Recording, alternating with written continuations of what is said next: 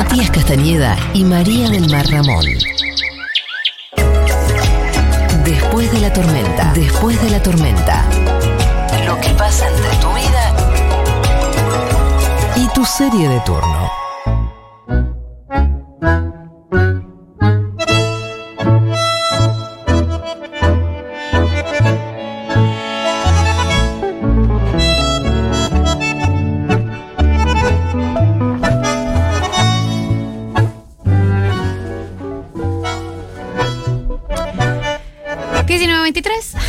Eh, debo decir que alguien nos mandó un mensaje muy emocionada. Eh, era una chica que nos mandó un mensaje diciendo, qué genial eh, recordando a Margarita Rosa de Francisco por Café y a Claudia Elena Vázquez, que la conocía de Betty la Fea. Es verdad que Claudia Elena Vázquez hace un cameo en Betty la Fea porque era una modelo que en los 90 era muy importante. O sea, había sido reina de Colombia y después de vino en modelo.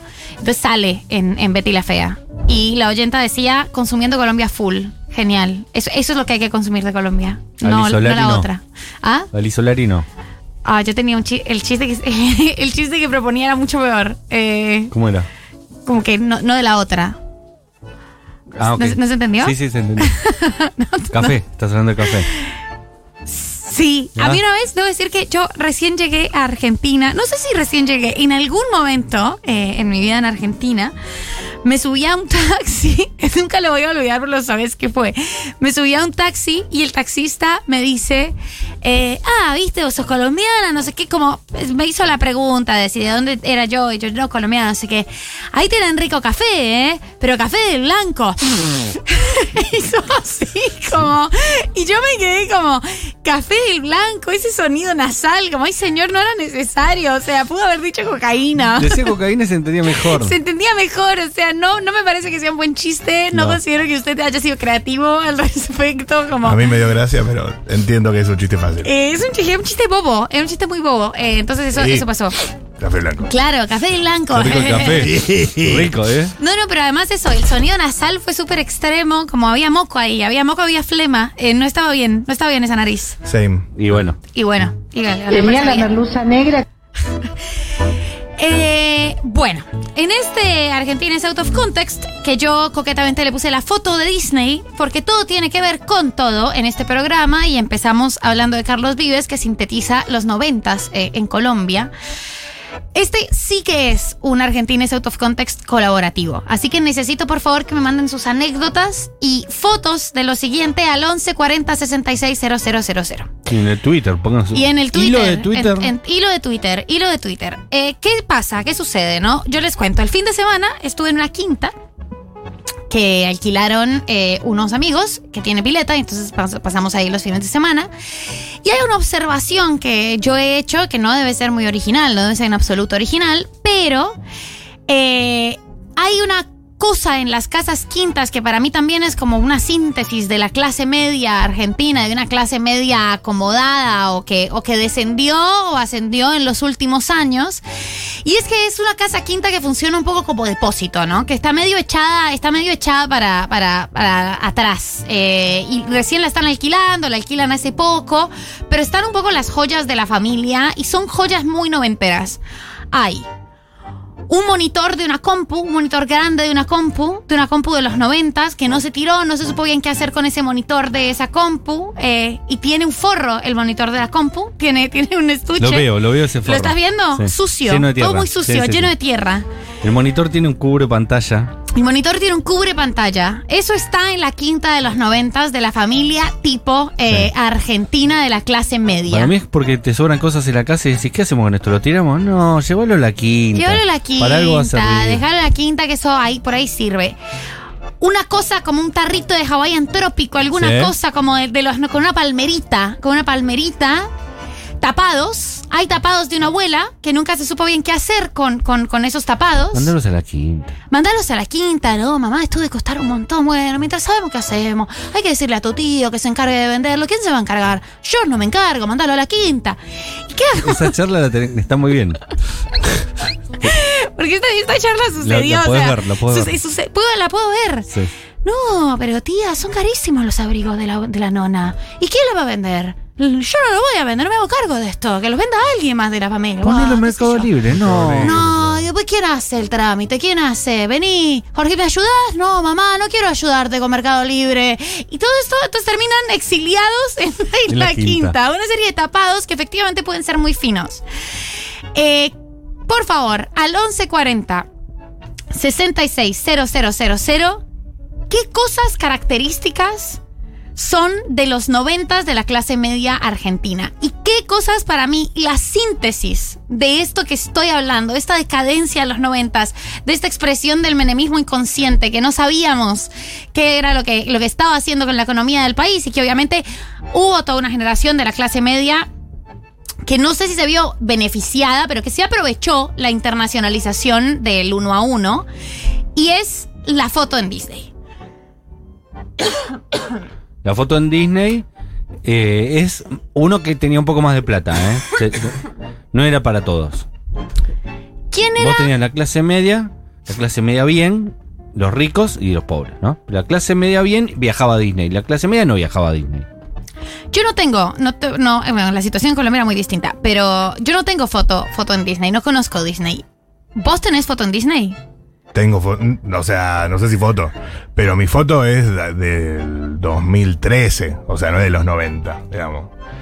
Eh, Pero para mí sigue em- existiendo, ¿eh? Fue muy noventoso embargo- porque fue la, quizá la primera generación que pudo viajar a Disney, porque en los 80 nadie viajaba a Disney. Pero después se, se mantuvo. Mi hermano fue a Disney con los hijos, digamos. Se mantiene esa constante de ir a Disney. Es un lindo plan. Para es un lindo plan. niños. Sí. Muy 90, esta lata en Squeak nos empiezan a mandar foto de la lata en Squeak. Reliquias de los 90 que quedaron congeladas en el tiempo o en la casa quinta de la familia clase media tipo. Eh, María del Mar, tenés que leer Telo de Papá, hermoso viaje. Hermoso viaje a los 90 bien argentos. El telo de papá. Es un libro de Florencia Borchowski. Mucho mueble de algarrobo y electrodomésticos ridículos. Onda algo eléctrico para pelar una manzana. Totalmente, totalmente. Y no se tiró eso, no, se tiró. Yo igual sigo teniendo, yo tengo un eh, cortapela paltas que es excelente. Sí, pero no es eléctrico. No es eléctrico. No, es que esa cosa No es eléctrica lo vendían en televentas. Claro, el, el abrelata es eléctrico. Hay uno muy bueno que Claro, el boom del consumo inútil. Eso fue en los 90. Comprar cosas que no usaste ni dos veces. Una freidora de aire, por ejemplo. Uh, vapor. Very typical de los 90, queridos Tormenters, son esos autos a batería que costaban 2,50 y que hoy la batería que se descargó hace 20 años te cuesta más que un auto en serie. Ah, totalmente. El, Buenas tardes. El que alquilan en la plaza todavía en algunas.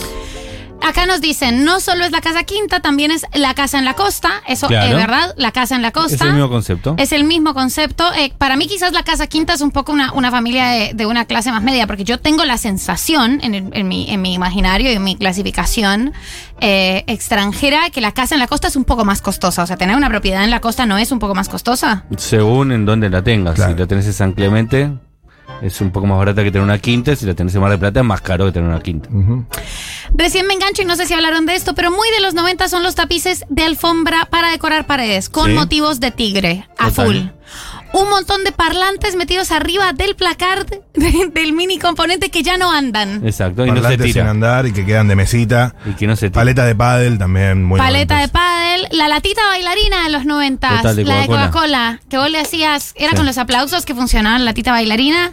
Bueno, la latita en general. Yo tenía la colección más larga de Coca-Cola de, de Argentina. Las tengo todavía. Ah, sí. Colección de latas y latas y latas y latas. El, no me acuerdo si el abuelo de Poli Sabatés también colecciona lata de Coca-Cola. Hasta Pero hoy. terrible, porque como en ese momento era uno a uno, no te vendían solo lata de Coca-Cola de acá. Te vendían Ay, lata de Coca-Cola de donde vos querías. Yo tengo una lata de Coca-Cola con el logo de Bon Jovi, por ejemplo. No sé cómo la compré, pero llegaban latas de todo el mundo porque eran baratas, era uno a uno. Y, las latas recién aparecían ahí. Yo mi primera lata fue del 89, una Heineken, me acuerdo. Y después de eso vinieron tantas latas que yo me volví loco. Yo, me- el niño lata, todos mis familiares me odiaban. Eh, mi mamá especialmente. Y todavía las sigo teniendo en la casa de mi vieja. Te mando un beso grande, más.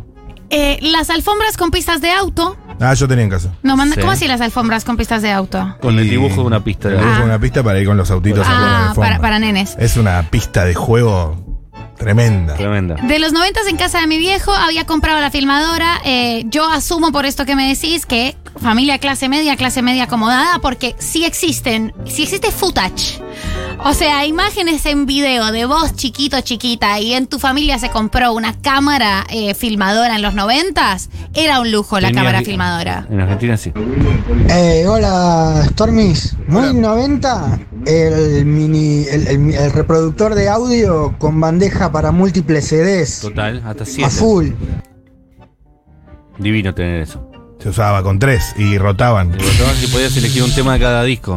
Era una cosa totalmente, totalmente absurda, Sí. eh, pero muy... Ah, era hay que bueno. decir una cosa. Era un buen show el- la eh, rotación. A veces se rompía fácil también. Sí, se Qué rompía uso, todo el qué tiempo. uso excesivo del plástico en los noventas, ¿no? Es como un boom del plástico. O sea, las cosas de lata dejan Claro. de aparecer y empiezan a aparecer chucherías de plástico y de plástico, plástico, plástico, plásticos de un solo uso. eh, muy, muy noventeros. Necesito, por favor, además de que ya están mandando más audios para corroborar con esta imagen de eh, los noventas argentinos de la clase media, los noventas, y todas las cosas que están exiliadas en la casa quinta, la casa de la costa, la casa de la abuela, que nadie más quiso de los de los noventas, todos estos recuerdos viejos. Cassettes pueden ser, porque Los los, 90 cassettes. son muy de cassette. Muy de cassette. Y también, por favor, compártanme la foto de Disney si la tienen. Es una foto que yo he visto en múltiples escenarios con Yo- las orejitas. Hilo de Twitter. Vayan a buscar el tweet que acaba de escribir Cami Coronel sobre este tema y a- abajo pongan muchas fotos de Disney. Hagamos de esto un trending topic. Quiero sus fotos de Disney con la camiseta grande, las orejas que les quedan grandes, al frente de una montaña rusa en Disney, año 1996. Los 90 están teñidos de jabón líquido importado para el lavaplatos de mi vieja. También, si tenés lavaplato, un poquito encima de la media. Olis, muy de los 90, las carpetas con folios con todos los CDs, por supuesto. Las carpetas con folios y uno las cargaba y era y eso había sido un avance tecnológico tremendo del cassette. Para poder llevarlo en el auto y poder elegir Y poder horas. elegir. Horas estabas mirando qué disco poner. Eh, perfume amarige. Eso no lo tengo yo. No sé por qué tuve ese perfume a partir del 95. Amarije. Amarige. No lo sé, no me suena. Esos equipos tenían mejor sonido. Hoy escuchamos música en cualquier poronga. Muy bien. Papas Pringles No sé. y Oreos bañadas. Mi infancia entera. Eso. Las papas Pringles llegaron con el 1 a 1, sí. Qué rica las papas Pringles, qué bien logradas, ¿eh? Sí, Tenía un cono de papas Pringles al lado de las latas. María del Mar, creo que no es algo solo de Argentina, fue algo muy 90, todo lo de las latas, las latas de cerveza. Sí. En mi casa había latas de cerveza, había un abrelatas eléctrico, estábamos en Medellín, porque fue muy boom del neoliberalismo y de la apertura económica en un montón de países latinoamericanos. Y bueno, eh, las chocolatinas americanas, que eran carísimas, todo eso, eh, sí, eh, sí. Y lo que no les sirve para la casa, para la quinta o para la costa, lo llevan a la biblioteca donde se donan libros y cosas viejas. Bueno, hay muchos libros de autoayuda de esos años, de los 90, eh, ¿no? Eh, icónicos. Eh, eh, había uno, ¿cómo llamaba? Que era espectacular, tiene una tapa re pop. Lo tenían en todas las casas de la Argentina ese libro de autoayuda. Para mí las mujeres son de Venus y los hombres de Marte es, re- Es es un bestseller de los noventas. Eh, A mí, ese- ese las estuvo. estrellas. Ese estuvo en mi casa, mami recién separada. y, y la mente puede curar enfermedades, como también esa banda New Age. Sí, mi papá compraba mucho esa basura, no entiendo por qué, pero mi viejo tenía un montón de literatura de autoayuda. Chiques, en los 90, cuando yo tenía como, sé, cuatro años, me compraban una malta en la- en el supermercado. Sé, muy 90 para mí. Bueno, mi vieja me daba malta, pero me daba malta porque no quería darme café porque decía que hacía mal. Creo que ya lo conté.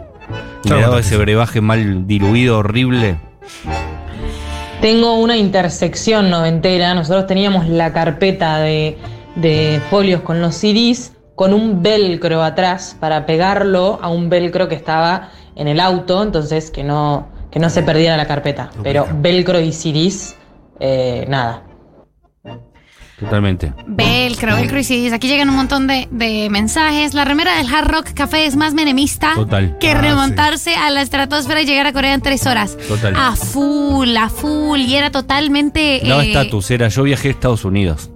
Yo recuerdo cuando. Usted puede sanar su vida, era el Ese. libro. Sí, ese Usted era el libro, sanar su estaba vida. en mi casa. En Usted puede casa sanar también. su vida. Ese, An- Anne Hay creo que se llama. Sí, sí. El diseño era re pop. Sí, usted Usted puede sanar su vida. Toblerones y los cigarrillos Benson. Y además muchos cigarrillos importados. No recuerdo los cigarrillos Benson, pero los toblerones siempre. Benson and Hedges. La, la marca que fuma Jorge Lanata. Sí, ese libro está en mi casa. Y había uno clásico también. Mi hijo tenía uno que se llamaba El arte de amargarse la vida. A mi querido hijo y a mi querida hija. Sí, no sé, me suena. O padre rico, padre pobre también. Sí, pero eso es más 2000. Claro. Pero yo me acuerdo de uno que tenía mi hijo que era el arte de amargarse la vida y era un señor que estaba tomando un café en un bar con una eh, con una eh, cosa de pájaro, ¿cómo se llama? La jaula, una jaula de pájaro en la cabeza.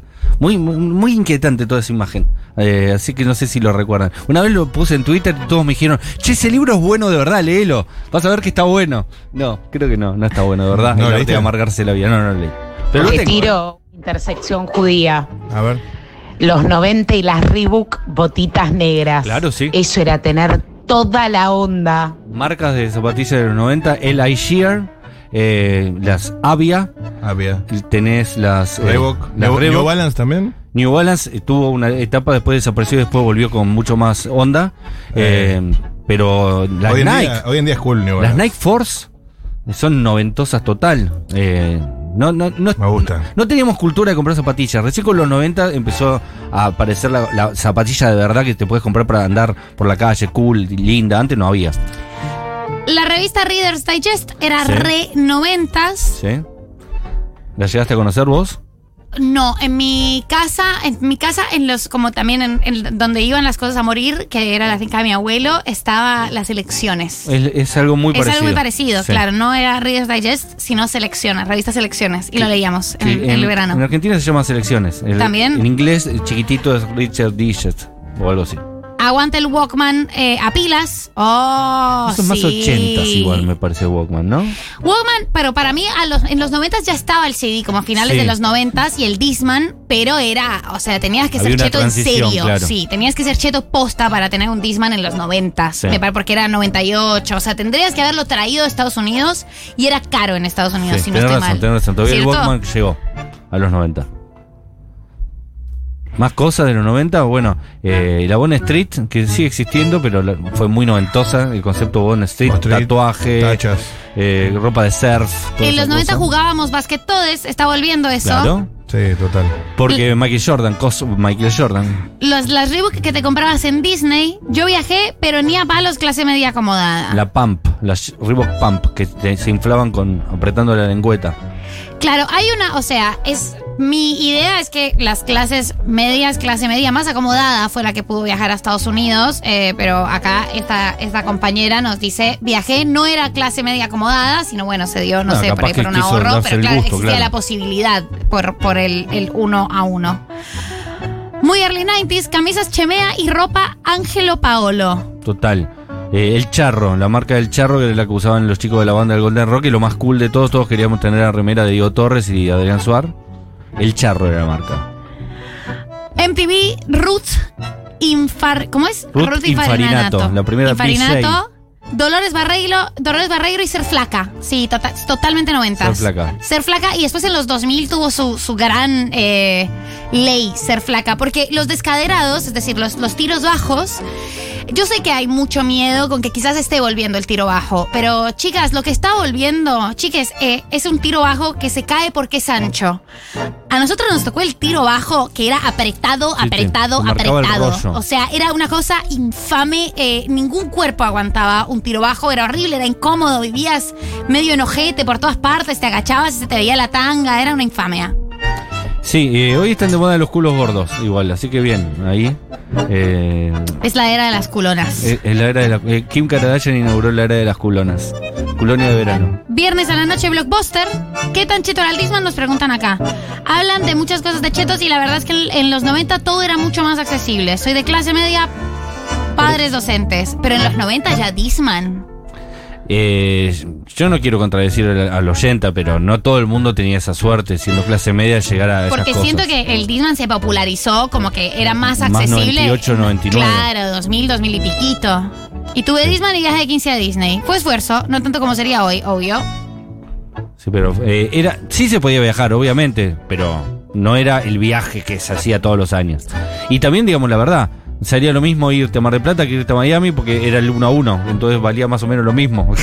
Porque valían en, pe- en pesos las cosas lo mismo que valían en dólares en Estados Unidos. Así que si vos ahorrabas y querías hacer el viaje, lo ibas a poder hacer, eso seguro. Eh, Tenemos un objetos maravillosos. Sí, señor. Eh, ¿Es el amor el tema? Del objeto más maravilloso de todos. ¿Qué tenemos? ¿Una tanda? Cortísima, lo más corta posible. ¿Y después? Todo el amor, esquematizado, conceptualizado y sobre todo preguntas. Bueno, ahí vamos.